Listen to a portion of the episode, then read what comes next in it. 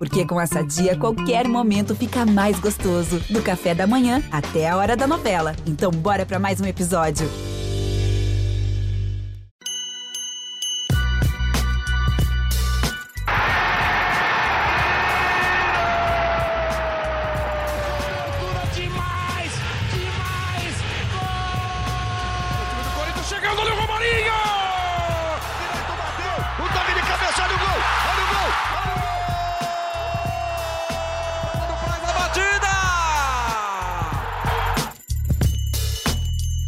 Fala Fiel, eu sou Leonardo Bianchi, esse daqui é o GE Corinthians, podcast do Timão no GE. Timão que tropeçou de novo fora de casa dessa vez contra o Bahia em Salvador. Timão foi derrotado por 2 a 1 depois de começar bem até, mas sofrer mais um apagão, tomar dois gols ainda no primeiro tempo e depois não conseguir reagir um jogo que acho que as duas únicas boas notícias foram a atuação do menino Gabriel Pereira e a camisa especial de 500 jogos do Cássio, que é espetacular, é linda, mas o mesmo não dá para dizer sobre essa noite do goleiro que deveria ser de festa, mas não foi bem assim, né? Para falar desse jogo, dessa sequência negativa do Timão que acumula três derrotas em quatro jogos e dessa briga cada vez mais distante da vaga da Libertadores, estou aqui com o Bruno Cassucci e com você, ouvintes. Isso mesmo, hoje a gente tem bastante participação de ouvintes que mandaram pra gente recado em áudio. Fala aí, Cassucci, tudo bem? Fala, Leozinho, um salve fiel torcida. Quando a fase aperta, quando o negócio fica feio, todo mundo corre, né? Seu Marcelo Braga, Dona Ana Canhedo, Diego Ribeiro. Mas estamos aí para mais um episódio depressão do podcast de É Corinthians, mais um podcast que a gente vai cornetar bastante. E brincadeiras à parte, a gente tá com a escala apertadinha, né? A Ana tá de férias, volta semana que vem. O Braga hoje folgou porque ele trabalha no final de semana. Diego todo atolado aí com o material da final da Libertadores. Mas vamos tabelar eu e você com os ouvintes aí. Tem bastante comentário, bastante coisa pra gente falar do timão. É isso, é isso. Assim como o Corinthians, quando aperta, fiel que salva, né, cara? Então vamos nessa, então. A gente vai rodando aqui durante o episódio algumas participações aqui dos ouvintes. Depois a gente manda um abraço geral para todo mundo que mandou um salve pra gente. Para começar, Cassucci, o jogo começou de um jeito e terminou de uma forma que a torcida acho que não esperaria, depois de ver os primeiros 10 minutos, 15 minutos de jogo, especialmente, né? E aí eu vou até pegar um trecho da sua análise aqui para fazer a pergunta para ti, cara. Azar ou incompetência? O que, que explica essa derrota em Salvador do Corinthians? Bahia 2, Corinthians 1? É, é um pouquinho dos dois, né, Léo? Como eu falei nessa análise publicada nessa sexta-feira no, no GE. Globo, é, tem a questão do azar do Corinthians ir a campo com 16 desfalques, é, perdeu o Casares, que é seu principal jogador, é, perdeu o Ramiro, que vinha sendo titular, perdeu inclusive o Luan, que poderia ser o substituto do Casares, é, e, e 10 desses 16 desfalques por um, um, azar, uma falha no laboratório, um problema no, nos exames de Covid. Acho que todo mundo que ouve a gente já deve estar sabendo, mas é bom a gente relembrar. É, na quarta-feira, o Corinthians divulgou que 10 atletas é, testaram positivo para Covid-19, é, só que um dia depois, no dia do jogo, é, o que se descobriu é que não havia um surto, havia um erro sim, e aqueles testes deram falso positivo. Em uma nova bateria de exames, esses mesmos 10 jogadores testaram negativo. Só que aí já não dava mais tempo de mandá-los para a Bahia, né? Ficava muito apertada a logística e o Corinthians teve esses desfalques. É, eu falo um pouco de azar, um pouco de incompetência, porque se a gente for ver desses tantos desfalques, quais deles seriam titulares, né? é, o, o, Ramiro, que teve o, o falso positivo para a Covid, e o Casares, que se machucou, né? Aí não, não tem a ver com os exames, enfim, um outro azar. Mas de resto, é, foi o time titular do Corinthians. E o time titular do Corinthians não é bom, é um time limitado, como eu cansei de falar aqui no podcast, inclusive nos bons momentos. Inclusive, quando estava todo mundo empolgado com o mancinismo, Inclusive, eu elogiei o, o, técnico Wagner Mancini, elogiei o time. E os elogios não tiram as críticas também, né, Cassus? Isso é Sim, muito bom eu de fazia pontuar. as ponderações de que é um elenco limitado, né? E aí, esse elenco limitado, quando você tem tantos desfalques como foi no jogo contra o Bahia, ele tem as fragilidades expostas, como isso ficou evidente nas substituições do Mancini, que teve que colocar o Ederson como um meia, que teve que apelar para o Arauz é, que era um jogador que não vinha nem sendo, nem, nem ficando no banco de reservas, que não era titular a um turno, nunca tinha sido titular com o Mancini, teve que começar como titular. Jonathan Cafu, que também não tinha ficado nem no banco nos últimos oito jogos, também teve que entrar. É, então, quando o, elenco já é limitado, quando ele tem tantos desfalques, tem essa dose extra de azar, as fragilidades ficam ainda mais evidentes. É, agora, falando um pouco do jogo, é, o, o, começo foi, foi com o Corinthians superior, foi com o Corinthians até dominante, mas não foi um, um bom começo de jogo. É, um pouco é, pela morosidade do time, mas principalmente, acho que a gente vai ter tempo aqui de falar no podcast, pelo Ricardo Marques Ribeiro, né? É, é irritante esse Ah, esse aí eu, eu marquei um capítulo aqui no nosso roteiro, cara, porque é inacreditável, mas vai lá, Cassucci. Vamos, vamos deixar para falar dessa, dessa pecinha, dessa figurinha aí depois. Mas achei que foi um começo morno. Aí lá pelos 20 minutos o Corinthians começou a melhorar. Teve aquela chance do Mosquito, um lançamento do Cantígio, que o Jô escolhe de cabeça, o Mosquito entra pela direita, bate cruzado, a bola passa muito perto do gol do Bahia. Depois uma chance clara, é, cara a cara do Jô. É, o Corinthians tinha um volume maior, não era aquele Corinthians encantador, o Corinthians que, que jogou como em outras partidas, como contra o Sport, como contra o Fluminense. O Corinthians tinha um pouco mais de dificuldades, mas ainda assim controlava. Aí tomou o gol num, numa falha é, um, um, pouco do Cássio, acho que o Cássio poderia ter socado melhor, ter saído melhor naquela bola, mas também um erro coletivo de não ter ninguém fechando o bate, de não estar tá povoando ali a, a, entrada da área, que é uma zona em que muitos gols saem dali. Você tem que fechar o rebote, tem que é, preencher aquele espaço Como diz o Casa Grande, é a segunda bola, né? O Corinthians tem uma dificuldade muito grande nessa segunda bola aérea, especialmente, né? Sim, sim. E aí depois o time sentiu um pouco, ainda tentou buscar, teve um gol anulado do Arauz, e, e, repetiu o roteiro do jogo contra o Palmeiras, do jogo contra o Bragantino, que levou 2 a 0 no primeiro tempo, tomando um gol no finalzinho da primeira etapa. E aí é muito difícil, né? Uma, um banho de água fria quando você vai para o intervalo tomando 2 a 0 O Corinthians até tentou correr atrás do prejuízo, mas não conseguiu. Pois é, Cassu, se você já deu também uma outra deixa aqui, é um roteiro repetido de um jogo contra o Palmeiras e, em certa parte, mesmo que em condições diferentes, contra o Red Bull também, né? Contra o Red Bull Bragantino. É, sofre um apagão, toma dois gols de forma muito rápida e o jogo acaba ali, né, cara? A gente vai rodar agora uma sonora do Mancini, que ele fala de Libertadores também, só que ele fala também sobre esse como, como retomar, né? Como, como retomar a confiança, a calma, a bola no chão depois de tomar dois gols e voltar para 45 minutos já com uma desvantagem tão grande. Eu ainda acredito, sim. Eu sou um, um, otimista de plantão. Eu sei muito bem que hoje foi um jogo atípico por causa de uma série de coisas que aconteceram na véspera da partida. A gente perdeu jogadores importantes, é, mas eu também não quero que isso soe como desculpa, porque eu não estou aqui para ficar dando desculpa, não. Estou aqui para falar a verdade. Acho que o Corinthians jogou abaixo do que pode jogar. É, em todos os sentidos, nas tomadas de decisões, ele teve um volume grande é, é, ele, ele teve oportunidades reais para fazer o gol e até para empatar e virar a partida. O lance do pênalti que eu já citei aqui, mas isso não tira o fato da gente enxergar o jogo e saber que talvez se a confiança ela está aos poucos caindo, a gente tem que recuperar esse elenco. A palavra recuperação, ela serviu o dia que eu cheguei no Corinthians e ela está servindo até hoje. Nós temos que recuperar esses jogadores. Eu não posso de maneira alguma permitir ou aceitar que a gente tenha uma pobreza técnica tática em alguns momentos e que esse time crie oportunidades e não consiga botar para dentro. É, então essas cobranças serão feitas sim. É, o Corinthians, ao meu ver, desperdiçou uma grande oportunidade de encostar no pelotão da frente, porque o jogo ficou muito aberto para nós, as, as, nossas chances do primeiro tempo, enquanto o jogo estava 0 a 0 foram chances reais para que a gente saísse na frente, controlávamos o jogo e aí o controle seria ainda maior, e de repente a gente toma dois gols e acaba é, na sua visão, perderam a confiança e eu acho que isso tem que ser a tônica daqui para frente. A gente tem que recuperar a confiança. Como é que você recupera? A partir do momento que você tem dentro de campo o controle da partida.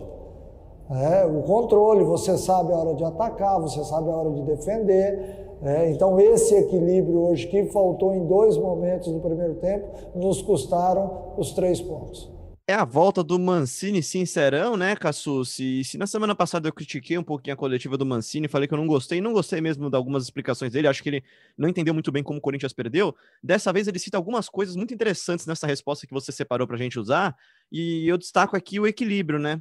ele fala de equilíbrio, de você conseguir controlar melhor. E aí eu pego aqui um número, Cassus, que o Corinthians sofreu um gol nas últimas sete partidas naquela sequência invicta, depois sofreu oito gols em quatro partidas, as últimas quatro, que culminaram também em três derrotas, apenas uma vitória.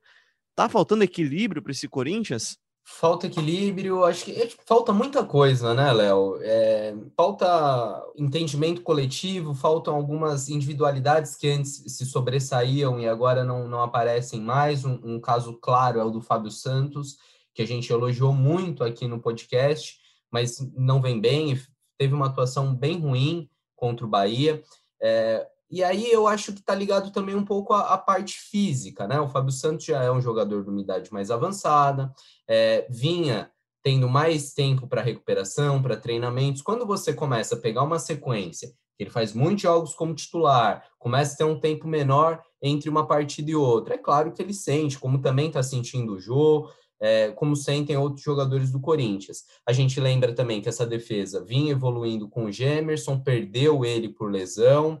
É, e, e, e, tem problemas, como a gente falou, coletivos, né? Ali na marcação é, no primeiro gol na bola parada, a sucessão de erros, que foi o segundo gol do Bahia, primeiro com o passe errado do Fábio Santos, depois o Bruno Mendes não consegue dominar, o Gil dá um, um bote meio afobado, o Fábio Santos também é, tenta conter o drible do Ramires e, e, cai de maduro, a bola passa por baixo do Cássio, enfim, é, falta uh, mais força defensiva que o Corinthians demonstrou em outras partidas, e também um poder de reação que uma resiliência que o Corinthians também já teve em outros momentos como o Mancini, eh, com o Mancini, desculpa. Eu lembro da virada contra o Vasco, eu lembro do jogo contra o Grêmio, que o Corinthians teve dois jogadores expulsos e, e conseguiu se segurar, do jogo contra o Atlético Paranaense na estreia do Mancini, quando também perdeu o Bruno Mendes e, e teve força para buscar a vitória no fim do jogo. Faltou um pouco. Jogos com mais equilíbrio, né? Acho que essa é a palavra do,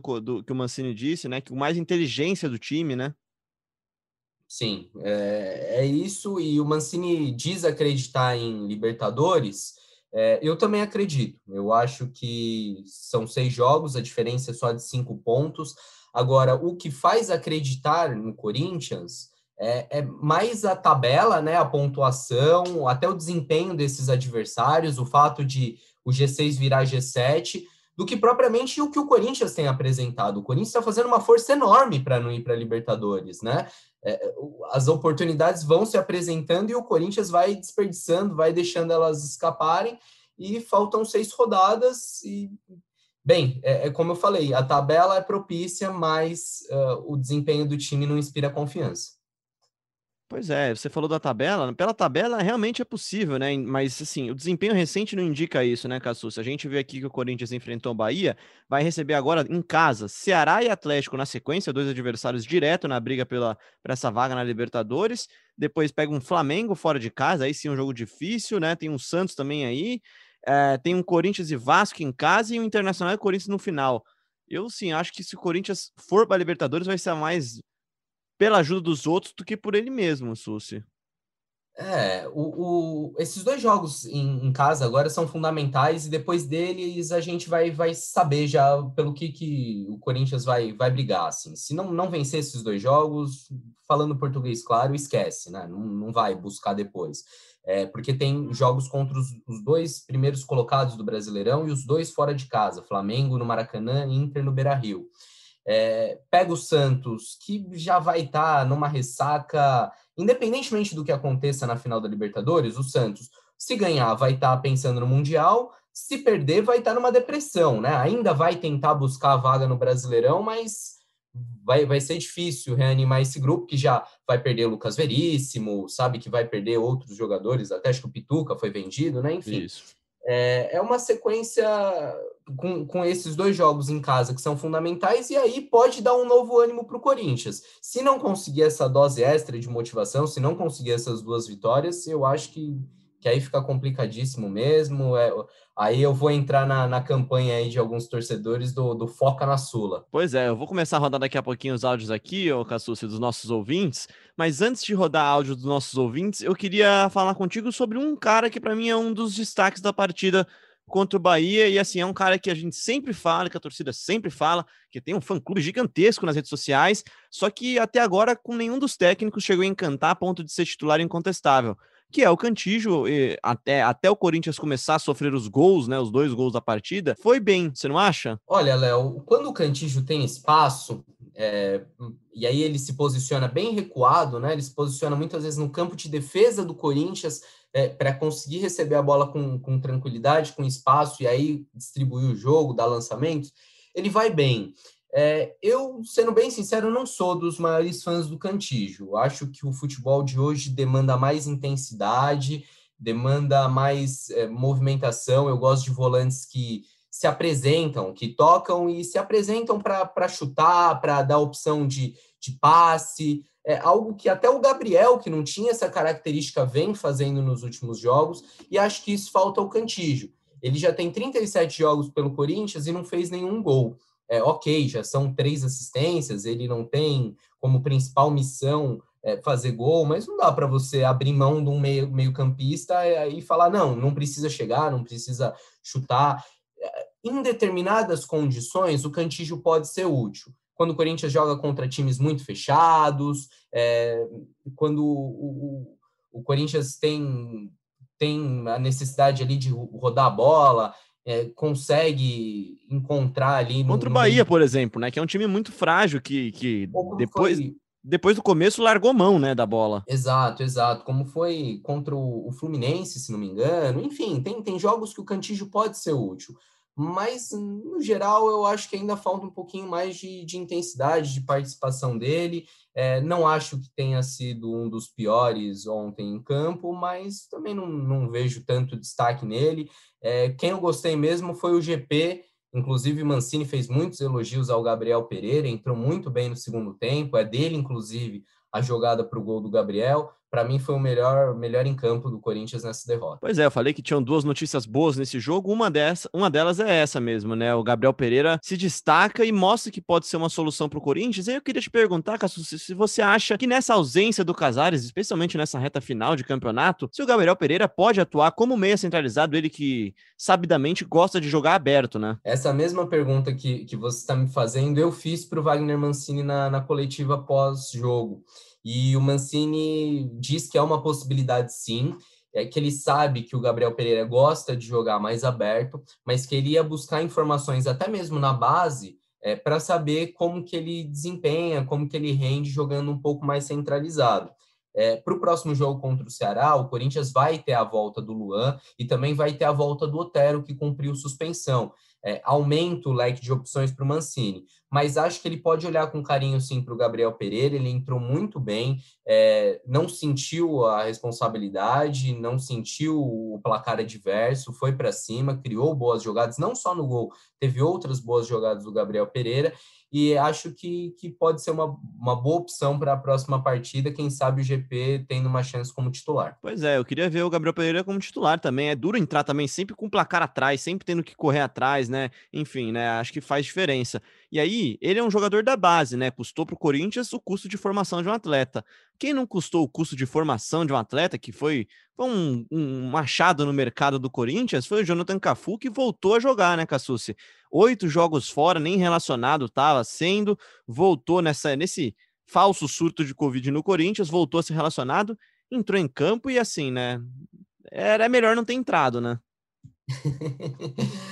Eu posso falar que eu não achei o Cafu tão ruim. Ele, ele tem uma boa jogada ali pelo oh, lado Mas é, é tão bom assim para você ir contratar no mercado? Não, mas aí é uma outra história. Assim, eu acho que a gente pode eh, contestar. E nada contra ele, tá? Pelo amor é, de Deus, Cafu. É isso. Você pode contestar a contratação do Cafu é, pelo modelo do negócio. Você fecha, dá um contrato de três anos para o jogador. Acho que isso pode ser contestado é, pelo fato dele ter um nível técnico muito parecido com outros, outros nomes que já estão no elenco do Corinthians. Então, eu não acho que o Jonathan Cafu seja tão diferente assim do Léo Natel, seja tão diferente assim do Everaldo. Do próprio Gabriel Pereira, que a gente estava falando há pouco.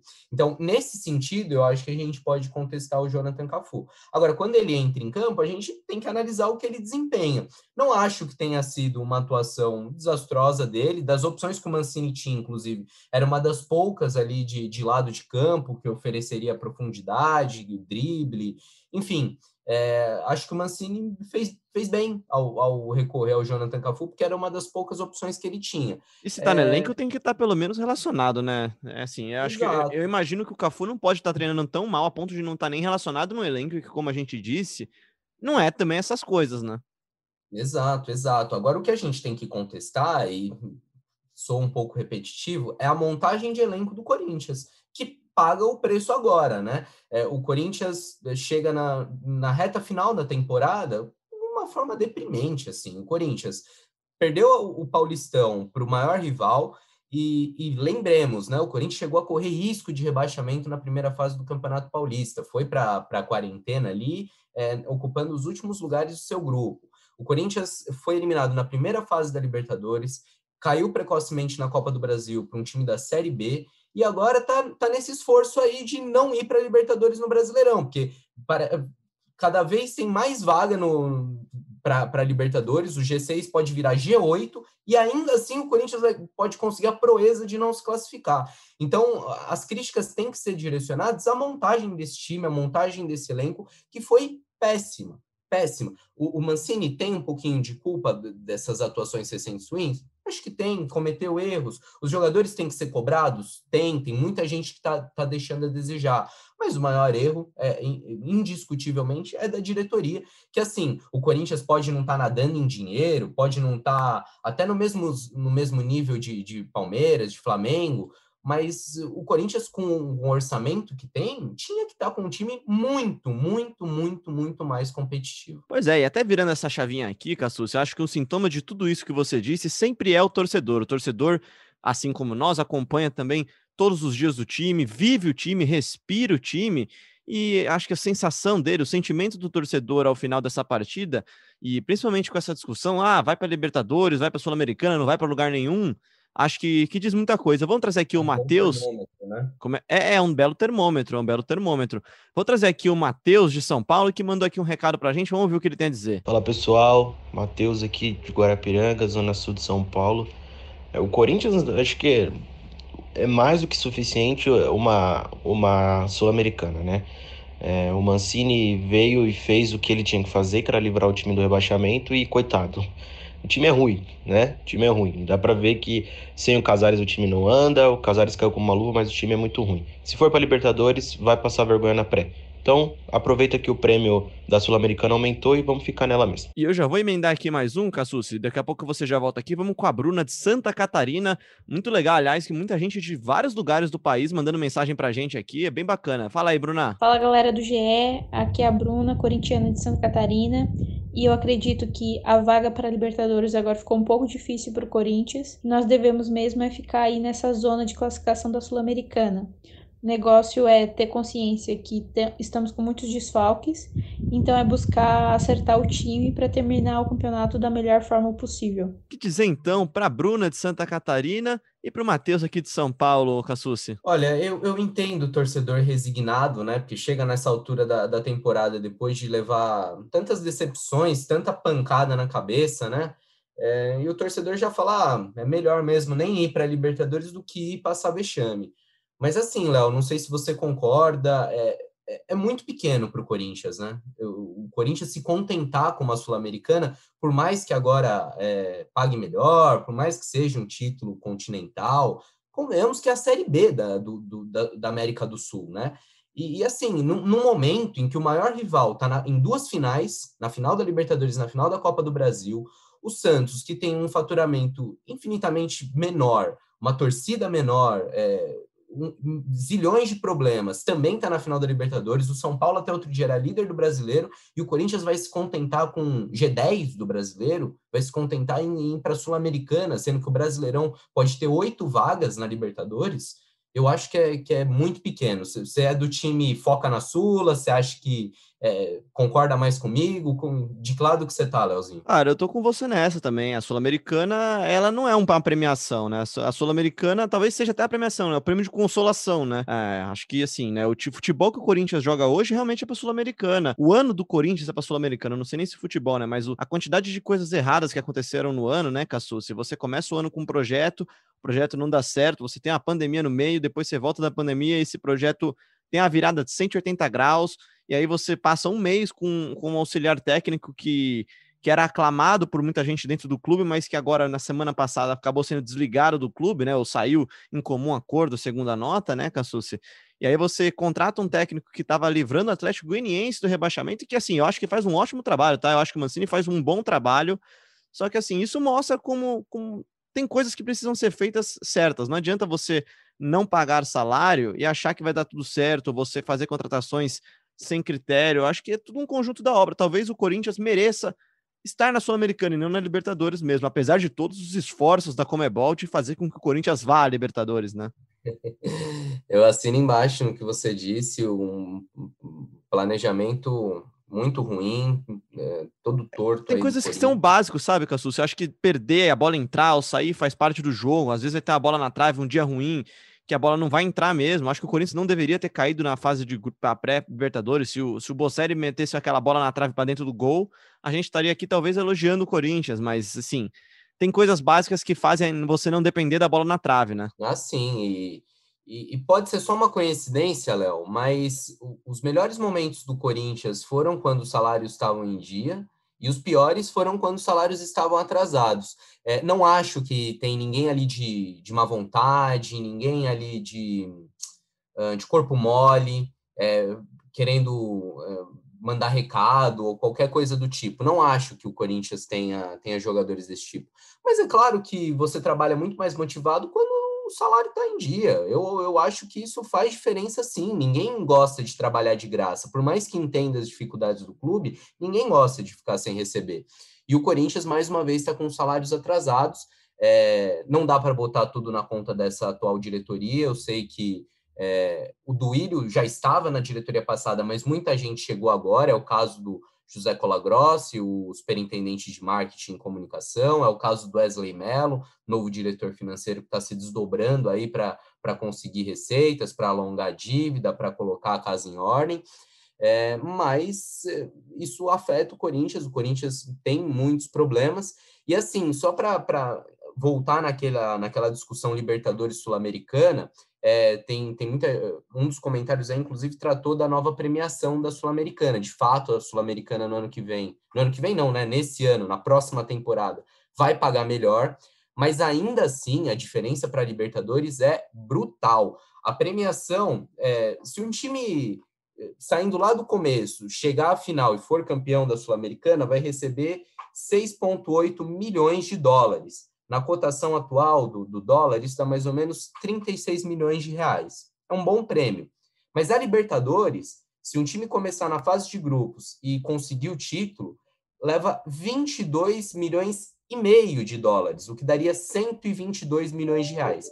Então, de novo, Libertadores 122, Sul-Americana 36. Até por isso, não dá para se contentar só com Sul-Americana, né? O time da grandeza do Corinthians também. Deixa eu até trazer aqui, ó. O João Neto, ele não mandou áudio, mas ele mandou uma mensagem bem bacana pra gente aqui. Ele que é de João Pessoa, da Paraíba, ele falou se o aumento da premiação passando a ter a fase de grupos também. Fala, ele, ele faz mais ou menos essa pergunta, né, Cassucci, de que o aumento da premiação se não valeria a pena para o Corinthians ir para lá e aí ele ir para a Sul-Americana ao invés da Libertadores, e aí ele usa uma palavra que a gente ouviu mais de uma vez aqui nos áudios, a gente vai ouvir mais um agora, que é vexame.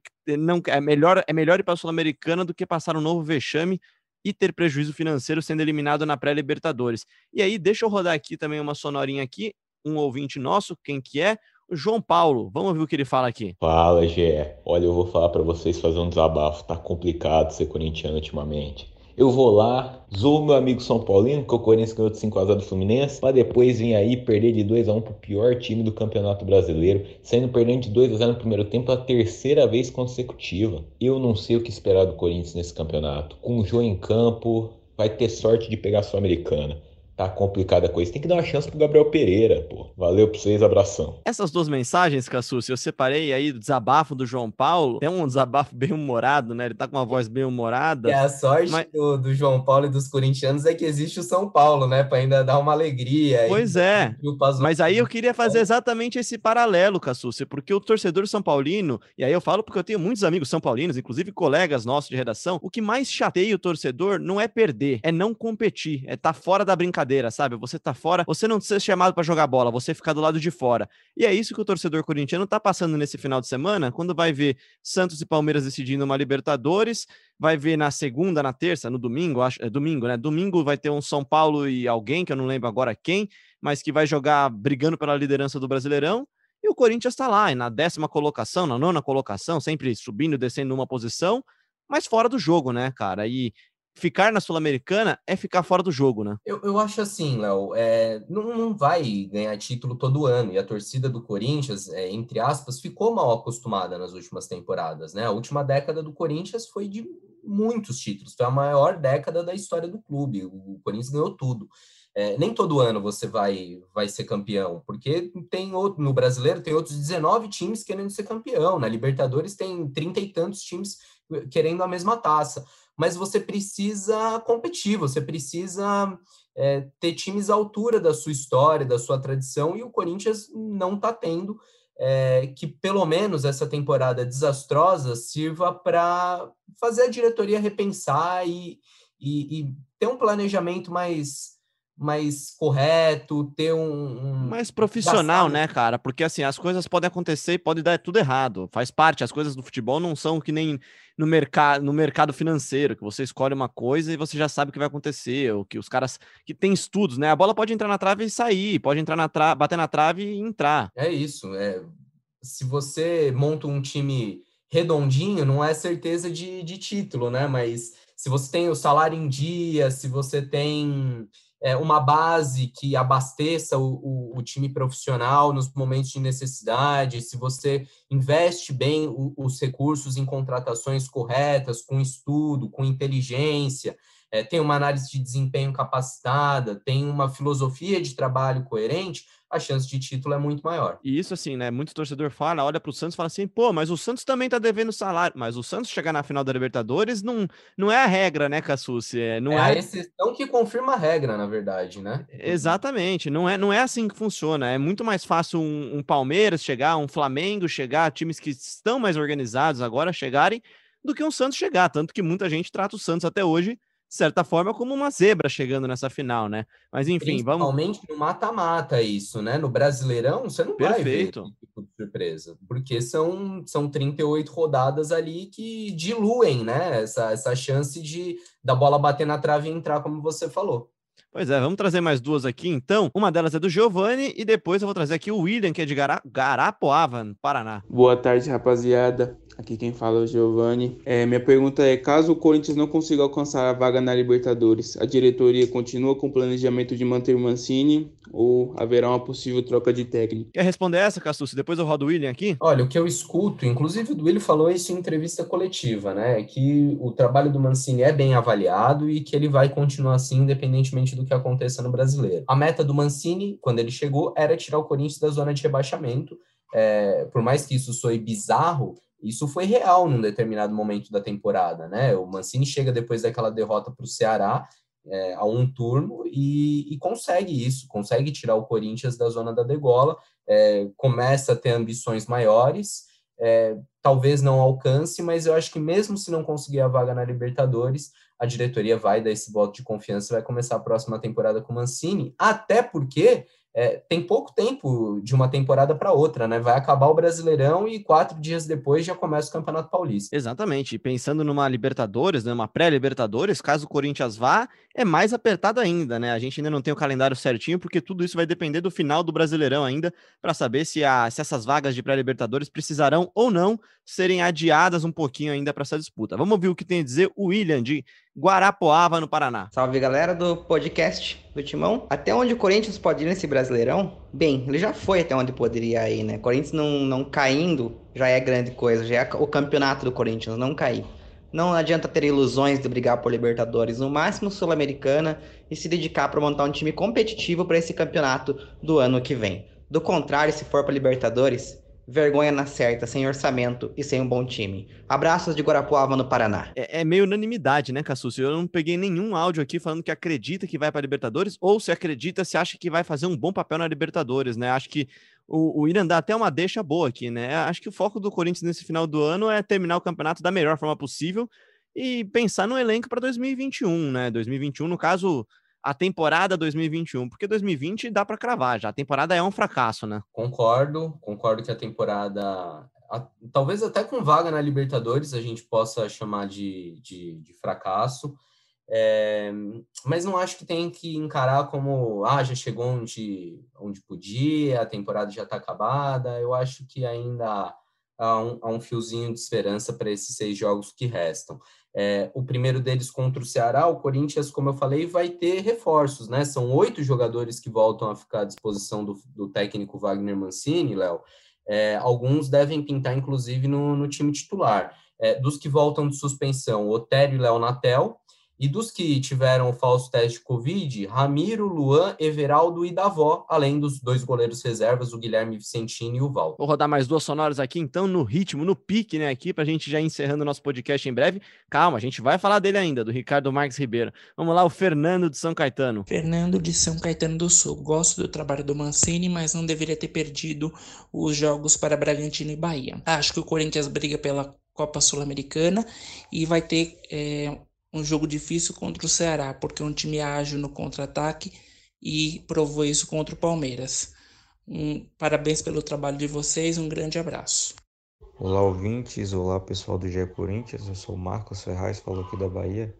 Eu queria dizer que, na verdade, o Corinthians hoje precisa de uma opção é, melhor no ataque, precisa de opções melhores no ataque porque é um time que cria muito nessas duas últimas partidas de resultado negativo. Foi um time que criou muito, porém foi displicente na hora de, de dar o último passe, de finalizar a jogada. Então nós precisamos de um camisa 9 efetivo e artilheiro. Primeiro aqui o Fernando de São Caetano, né, Cassucci, que fala sobre a partida contra o Ceará, concordo com ele, não é jogo fácil. E depois o Marcos, que fala das opções de ataque. Mais de uma pessoa criticou o Jô, tem, as pessoas têm criticado o Jô, né, o Renan tá aqui, não vou rodar o áudio dele, mas ele manda aqui pra gente, fala que enquanto o Mancini insistir com o Jô, a briga é só pela Sul-Americana.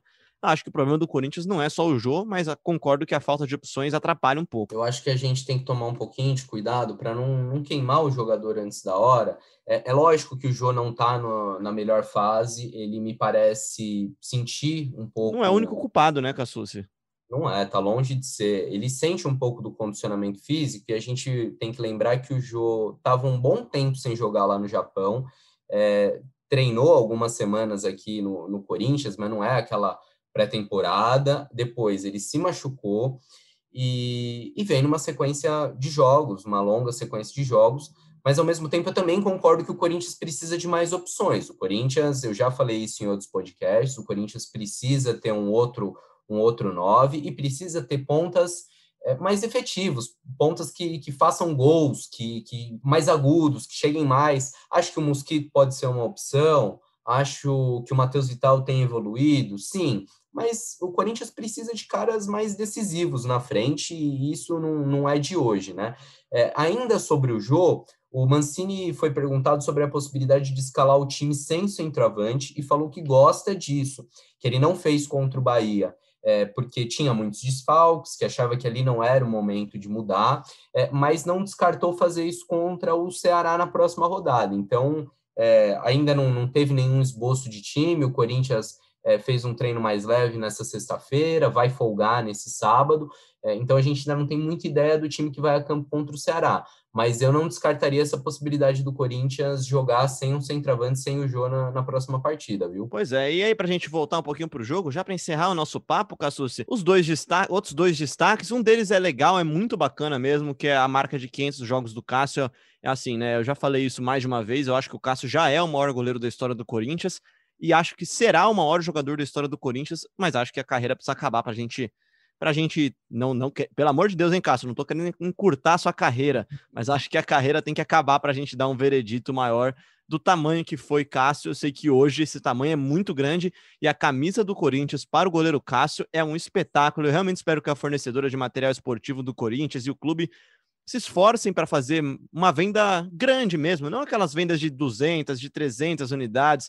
Acho que a torcida está carente de esteve carente por muito tempo de grandes ídolos e tá carente de peças do Cássio mesmo, né? É difícil você achar uma camisa, um, um bonequinho, aquela coisa que a gente fala sempre, né, Cássio? De explorar a imagem do goleiro, que hoje é o maior ídolo no elenco, né? Vamos por partes. É, acho que o Cássio é sim o maior goleiro da história do clube e acho que a avaliação ela vai mudando, né, com o passar do tempo, quando a gente olha em perspectiva, quando o Cássio aposentar, a gente vai olhar para trás e vê-lo até com outros olhos. É, tô contigo, ele pode se tornar, assim, talvez o maior jogador da história do Corinthians, ou está ali na, na, mesma prateleira dos maiores. E acho que a gente dá muita pancada, né? Eu, principalmente, sou um pouco corneta aqui no podcast, mas quando as coisas vão bem, a gente tem que elogiar também. E Você corneta muito, cara?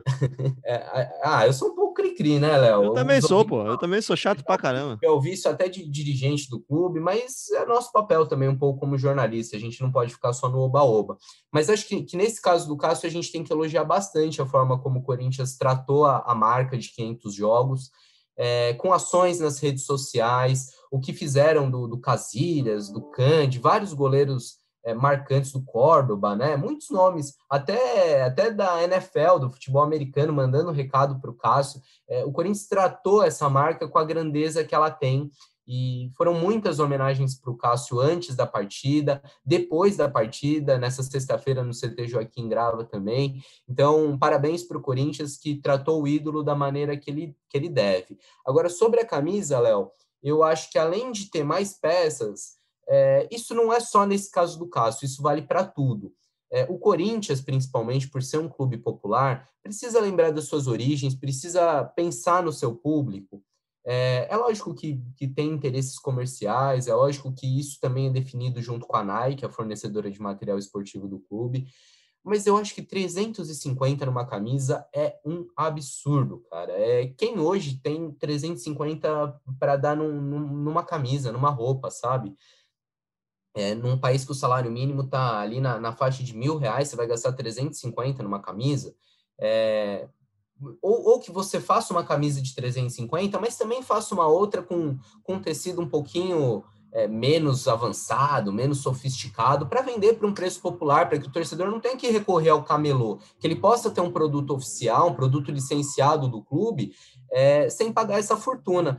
E, inclusive, eu, eu, recebi várias mensagens no Twitter falando disso, uma delas do Guilherme Raimundo, até anotei aqui para falar o nome dele, é contestando o valor e acho que o Corinthians tem que, tem que pensar realmente nisso. E o pensar nisso não é só dar uma mensagenzinha ali no Twitter falando que vai estudar, que vai pensar, não, precisa ter isso é, realmente como uma diretriz do clube, não só nesse caso da camisa do Cássio, mas em todos os outros, todos os lançamentos de uniforme, não dá para a camisa mais barata do Corinthians é, tá, tá custando 300, 350 reais, né? Tô contigo nessa, tô contigo nessa. É muito caro e fica também o meu elogio a toda a equipe de comunicação do Corinthians. Eu não vou citar um ou dois aqui porque eu não sei o nome de todos, mas enfim, toda a galera da assessoria do Corinthians, da comunicação, foi muito bacana mesmo, repercutiu pra caramba nas redes sociais. É muito bacana ver o Cássio tendo todo esse reconhecimento e isso com certeza faz parte do papel de construir um ídolo, né? Você precisa mostrar o tamanho dele muitas vezes.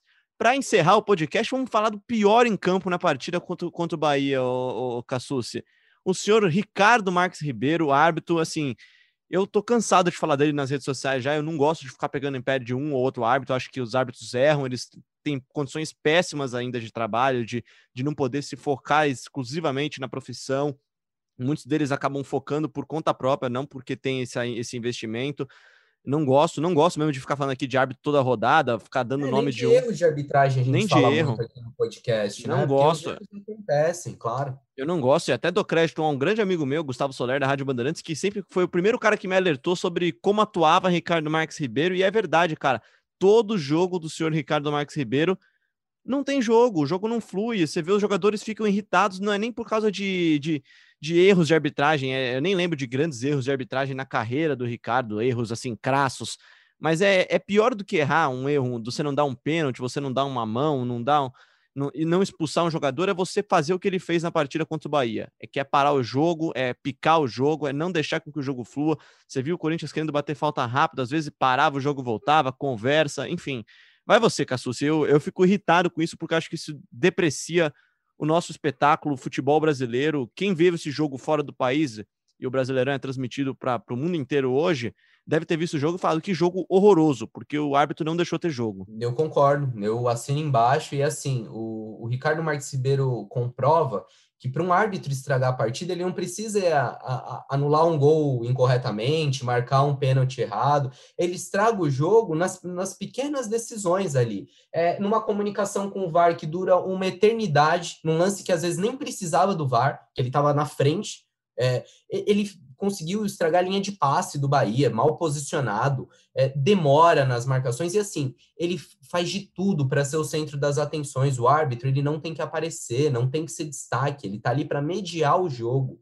É, o, o, Ricardo Marques Ribeiro, ele adora chamar os holofotes, atrair as atenções para si, com trejeitos, com conversinha, com demora nas marcações. É irritante. E assim, Léo, se irrita a mim, se irrita você que estamos assistindo o jogo pela televisão, imagina os jogadores.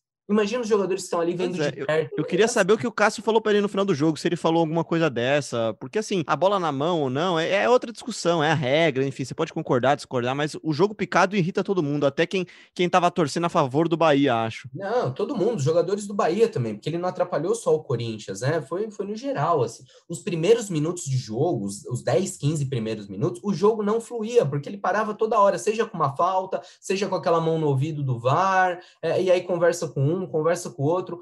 É, como você falou, Léo, não gosto de ficar trazendo o tema arbitragem para o podcast, não sou especialista nisso. A Globo tem profissionais capacitados para falar de arbitragem, mas isso estraga o jogo. E assim, não é de hoje que tem esse cara estragando jogos. Não é de hoje que o Ricardo Marques Ribeiro faz essa ceninha dentro de campo. E ainda assim ele continua sendo escalado para os jogos e para jogos grandes, inclusive. Então, é, precisa, é, eu não, não, digo que ah, tem que afastar o Ricardo Marques Ribeiro. Não, não acho que a gente tem que é, acabar com a carreira de qualquer um, não, não, quero me colocar nesse papel, não. Mas que pelo menos alguém chegue nele e fala, fera, baixa sua bola. Você é árbitro, você não tem que ser o protagonista do jogo. Se ponha no seu lugar, e ele não se põe no lugar dele. Enfim, é, é tanta coisa para a gente falar do Corinthians, tanta coisa que incomoda o torcedor, e ainda tem, tem essa cerejinha do bolo, Léo. É, é, é, um desabafo mesmo, é um desabafo porque eu adoro ver futebol, eu vejo futebol na minha folga, quando eu tô trabalhando, eu vejo reprise de jogo antes de dormir, às vezes, no Sport TV, e, cara, é, é muito chato quando você vê um jogo e o jogo não acontece, e derrota à parte, resultado à parte, poderia ter sido 5 a 5 o jogo, poderia ter sido um jogaço, não pode passar batido o que aconteceu, porque é, é muito ruim, cara, com eu até estava conversando com os amigos durante o jogo, a gente abriu as estatísticas aqui da Globo, com 40 minutos de jogo, tinha no máximo 15 de bola rolando. Você ficou 25 minutos com o jogo parado, ou com, com, com paralisações, ou com bola fora, enfim. É, não, não pode ser parte do jogo isso daí, mas vamos terminar em alto astral, porque o podcast foi bacana, apesar da derrota. Foi um podcast muito legal. E então, agradecendo demais a todo mundo que participou aqui com a gente. Teve gente que mandou, a gente não conseguiu rodar aqui, então fica o um abraço pro Gui Torres, que sempre fala aqui com a gente o Vinícius, o Rodolfo mandou pra gente um áudio. Abraço pro William, pro Júlio, pro Giovanni, que mandou aqui pra gente, Matheus, Renan, a Bruna, que também participou aqui de Santa Catarina, o Marcos da Bahia. Ah, um abraço. Outros estados, né, Léo? Isso é muito legal, cara. Mostra, Pô, muito bacana. Mostra não só o alcance do nosso podcast, mas também a força da torcida do Corinthians no Brasil todo, né? Muita gente fala, ah, mas é segundo time. Segundo time é o caramba, meu. É Existe gente que isso. acompanha, que consome, que, que ama o Corinthians mesmo não, não estando próximo. Muito legal isso. Exatamente. Aí eu queria citar aqui em especial o João Neto, da Paraíba, que foi um dos caras que a gente leu a pergunta aqui, que ele não mandou áudio. Primeiro que ele falou um absurdo aqui, né? Ele falou que ele é fã da Ana Canheira. Brincadeira, João, eu também sou muito fã da Ana. E falou que ela é a Casares desse elenco, ela não é o Otero desse elenco. Eu concordo com ela, cara, porque o Casares também tá desfalcando o time bastante agora, né? Então talvez a gente possa mudar esse apelido a, quem sabe, a Casaranas aí, não sei, né? Vamos ver.